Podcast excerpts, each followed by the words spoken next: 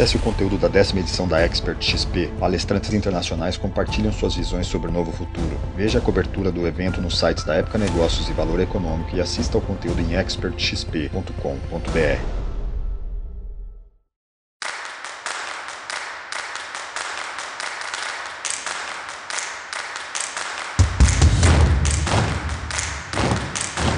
Editora Globo e Época Negócios apresentam Neg News, o podcast que analisa os temas mais quentes da nossa época.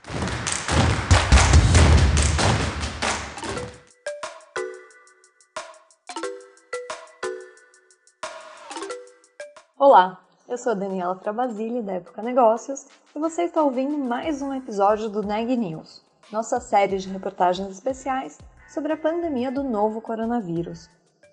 Hoje eu estou acompanhada do nosso repórter, o Renan Júlio, e a gente vai falar sobre tecnologia. Como a pandemia acelerou a chegada do 5G no Brasil? Conta pra gente um pouco, Renan. Olha, eu conversei com o Eduardo Ricota, que é presidente Cone Sul da Ericsson, e na conversa a gente falou sobre as mudanças de comportamento do consumo de internet durante a pandemia e como a quarentena acelerou a chegada do 5G no país. Vamos ouvir como foi a entrevista? A minha primeira pergunta, e eu tenho feito essa pergunta para quase todos os executivos e executivas que eu tenho entrevistado, como é que foi para Ericsson, para a empresa onde você atua hoje, como é que foi esse contexto de pandemia? Como é que chegou isso na companhia para, enfim, é, arrumar a casa e aí encarar tudo que estava acontecendo? E depois eu quero saber um pouco sobre os resultados dessas pesquisas que vocês têm realizado durante esse período. Como é que foi? Eu sempre falo que a gente teve um pouco de pouco mais de tempo do que os outros países, né? Porque essa essa pandemia começou na Ásia e a gente foi vendo o que estava acontecendo, né? Depois de duas semanas, três semanas que pegou a Europa, a gente começou a ver se alastrando no Brasil. E o que a gente fez foi um movimento muito rápido. Em três dias eu tive que colocar 85% da empresa em home office foi algo assim, três dias a gente estava, saiu de um ambiente é, onde estávamos trabalhando no escritório da Ericsson para trabalhar 100% remotamente, com exceção da fábrica nossa, que continuou a produção mesmo durante a pandemia, por tratar de uma área essencial para a população, principalmente nessa pandemia, é, telecomunicações foi que conectou as pessoas, né? Foi a área de telecomunicações, seja pela rede móvel, pela rede fixa. Então, assim, foi um desafio grande, porque a gente não estava preparado, mas a Ericsson já trabalhava em um modelo de home office há muito tempo. Pelo menos duas vezes por semana a gente fazia home office. Então, ele ficou, ficou mais fácil para fazer essa virada, porque a gente tinha boas ferramentas de colaboração e aguentou perfeitamente. Então, foi um movimento rápido e a empresa estava preparada para fazer, porque a gente já tinha o home office há muito tempo. Perfeito. Então foi um choque, acredito, mas algo que vocês tiveram que se adaptar rapidamente e hoje já está operando normal, então. Sim, hoje está operando normal. É, é óbvio que não são todas as pessoas, todos os funcionários que têm uma infraestrutura para trabalhar de home office e a gente tem que ir se adaptando, né, por um período que a gente acha que é por mais aí alguns meses e aos poucos ir retornando, né, passo a passo, mas sempre é, em primeira coisa que a gente olha é a segurança dos nossos funcionários. Né? Então, isso é primordial. A gente só vai fazer esse movimento de volta uma vez que a gente sinta segurança na volta e os funcionários também, eles precisam se sentir seguros para voltar a trabalhar do escritório. Perfeito. Acho que posto essa, essa introdução, Eduardo, queria entrar um pouco agora no mercado onde a Ericsson atua, que vocês fizeram algumas análises, algumas pesquisas de mudanças de comportamento ali, muito conectado com essa questão da digitalização. Quais que foram as, uhum. as descobertas, os insights que vocês tiveram nesses materiais? É, primeiro a gente tem que entender o seguinte, que teve um movimento grande quando as pessoas começaram a trabalhar de casa, é, principalmente na rede móvel, houve uma, uma transferência de tráfego né, dos centros comerciais para as residências.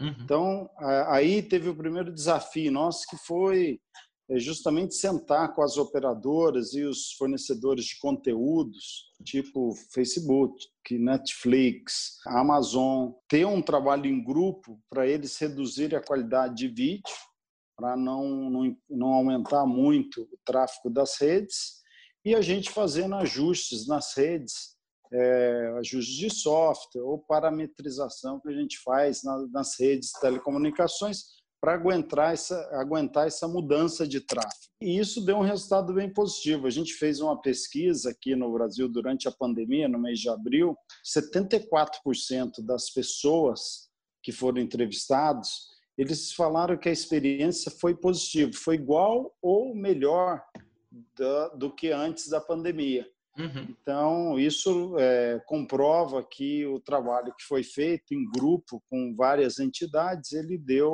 um bom resultado. E a gente fez essa mesma pergunta para os assinantes de banda larga fixa. E 53% do, dos consumidores de banda larga fixa, né, eles estavam também satisfeitos com a qualidade do serviço. Ou seja, isso mostrou que o setor ele foi bem resiliente a toda essa pandemia, esse momento difícil, né, que ainda a gente está passando. Perfeito. E aí você acha que esse, esse comportamento, essa mudança, né, mais da metade ali, 75% aqui, isso vai trazer consequências para um mercado pós-Covid, para essa nova realidade, né, que a gente tem chamado aí de novo normal? Você acha que isso são mudanças uhum. que vêm para ficar? Eu acho que sim. Eu acho que as pessoas estão mudando os hábitos, né? E a gente vê isso quando a gente analisa os diversos setores da economia. Somente dois setores cresceram durante a pandemia. O primeiro é de alimentação e o segundo é de home entertainment. Que hum. o que, que tem dentro desse setor? Tem telecomunicações, e o consumo de aplicativos, Netflix, jogos, Amazon né? Prime, jogos, todos esses setores, eles eles cresceram muito. Então, por quê? Porque o perfil mudou e muito rápido, né? Por isso a gente fala que teve uma aceleração da digitalização em diversos setores da economia. A pessoa que ia num concerto começou a assistir live é, quem ia na academia começou a ter um personal trainer online. Então foram, foram mudanças de hábitos que é, a gente começou a ver que cresceu muito rapidamente. Foi na área da saúde, a gente começou a ver, por exemplo, pessoas fazendo consultas online. Uhum. É, descobrimos que a consulta online, dependendo do, da gravidade da doença, ela, o resultado é muito similar de uma consulta online do que uma consulta no consultório. É óbvio que depende da doença, uhum. mas é, a gente teve essa experiência durante a pandemia. Né? E o mais interessante é que as pessoas não querem ir no consultório, não querem ir no hospital, com medo de ser contaminado. Por isso que a gente é, sempre fala que teve uma aceleração grande da digitalização, principalmente na saúde.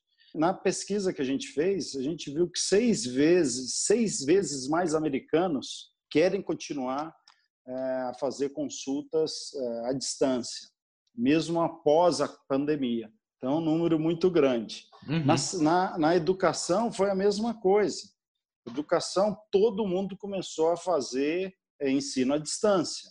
Nós fizemos uma outra pesquisa aqui no Brasil e certificamos que 80% das, das pessoas, dos pais, que os filhos estavam é, tendo aula à distância, não é todo mundo, é uma, é uma parte da população, mas 80% dos pais estavam satisfeitos.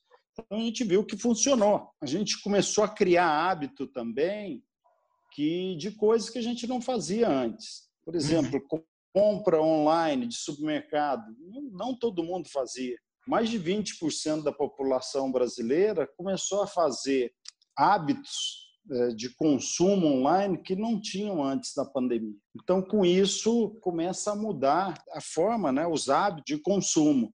E a gente acredita que isso vai continuar após pandemia. E por que, que eu estou falando isso? Porque quando a gente olha alguns países que, onde a pandemia já está controlada, o que, que acontece? O tráfego, principalmente da rede móvel, continua crescendo. E isso significa o quê? Que as pessoas estão mantendo, é, criaram novos hábitos, principalmente através de, um, de, um, de celular. Esses hábitos eles vão permanecer. Então, é o que a gente tem visto nos países onde a pandemia está controlada. Eu não acredito que vai ter diferença no Brasil. Deve ser muito similar. Perfeito. Eu perguntei isso justamente para tentar entender. E aí, os desafios de infraestrutura, né?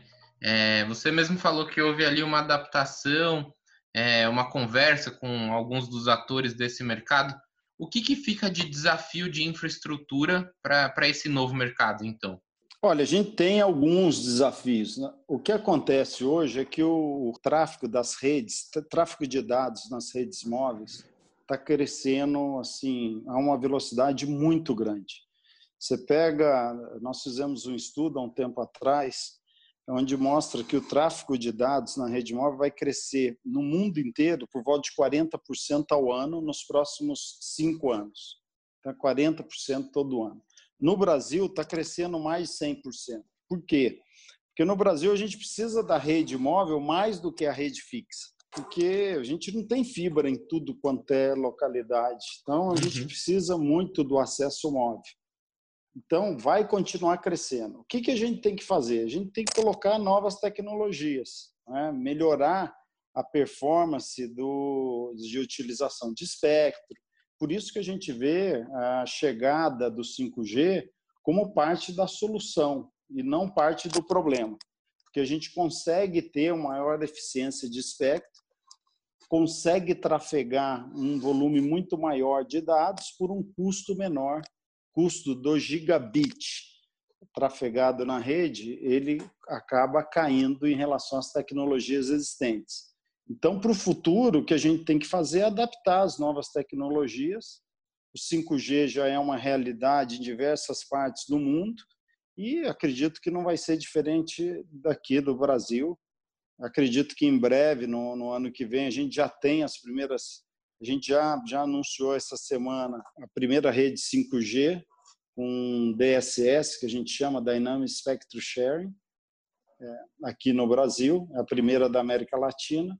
E eu acredito que nos próximos meses a gente vai tendo é, mais empresas lançando 5G, não só aqui no Brasil, mas outros países da América Latina. É importante que essa, essa nova tecnologia chegue para dar sustentabilidade a esse crescimento de tráfego tão forte em todos os países. Perfeito, eu realmente queria falar sobre isso e é engraçado, né? Eu, eu fico, a gente parou para olhar, né, algumas das matérias que a gente escreveu no final do ano passado, as tecnologias que vão bombar em 2020. Aí tinha ali turismo espacial, 5G, né, palavras que você não pode esquecer. E aí veio a pandemia, né? Deu uma embaralhada em tudo isso, atrasada em uhum. algumas e acelerada em outras. E aí essa é a minha questão. Você acha que a pandemia acelerou é, a chegada oficial, digamos assim, no 5G, do 5G no Brasil? Você acha que as pessoas já devem se acostumar a ouvir isso muito por conta da pandemia?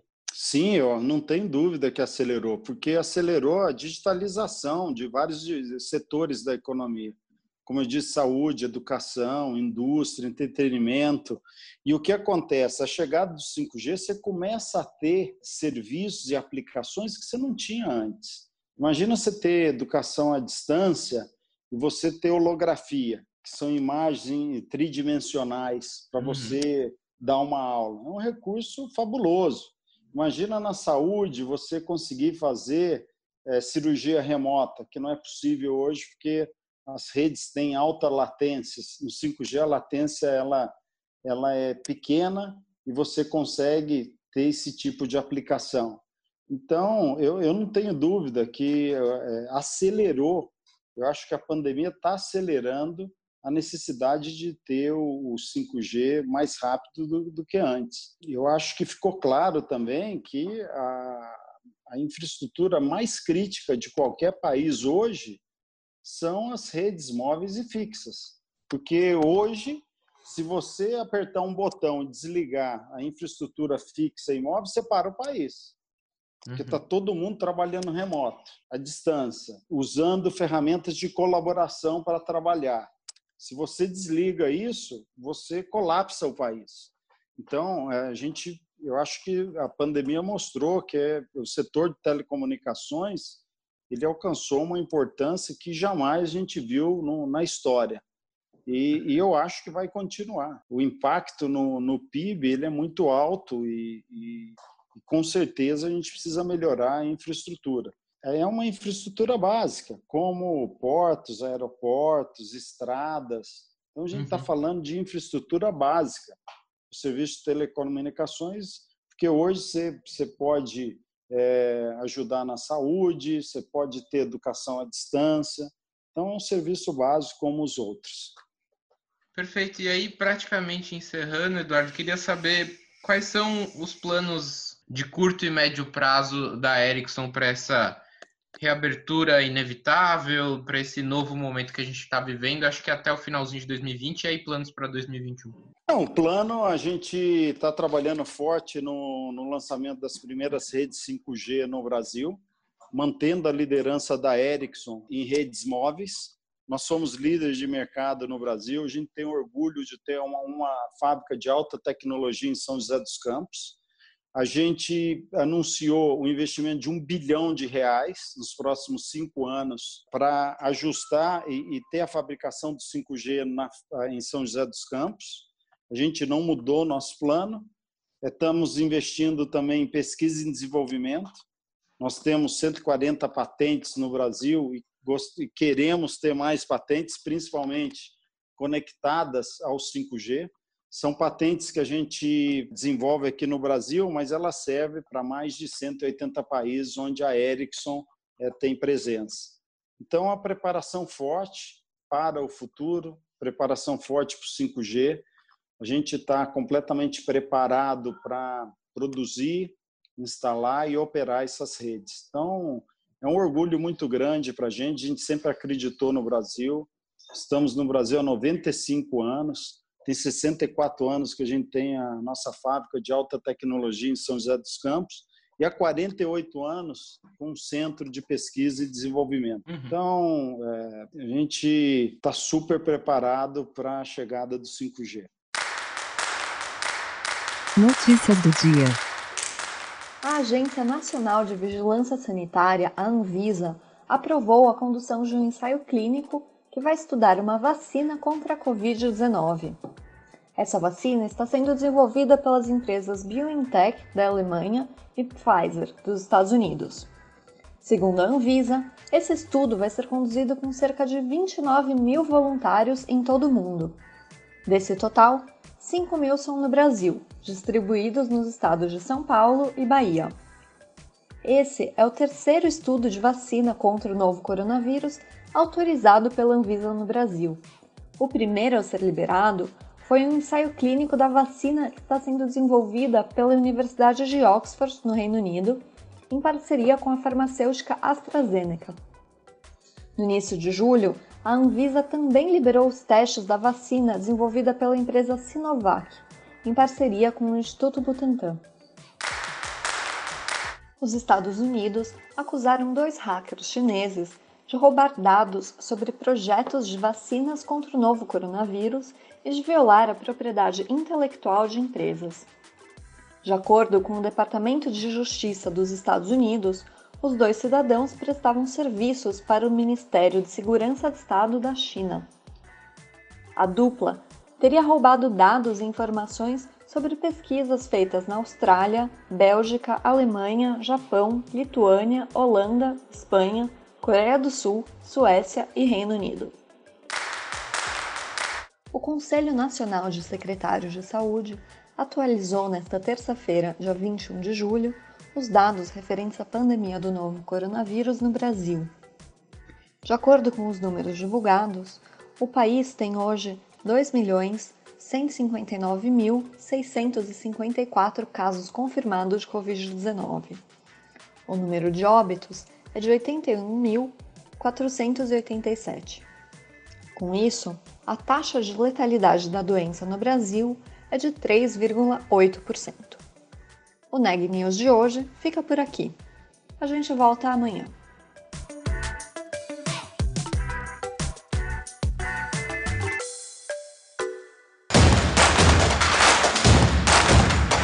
Esse podcast é um oferecimento de Época Negócios.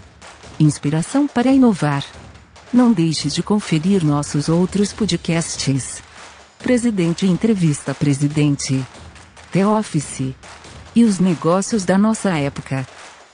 Ouça, acompanhe, compartilhe. Vamos fazer deste podcast o nosso ponto de encontro.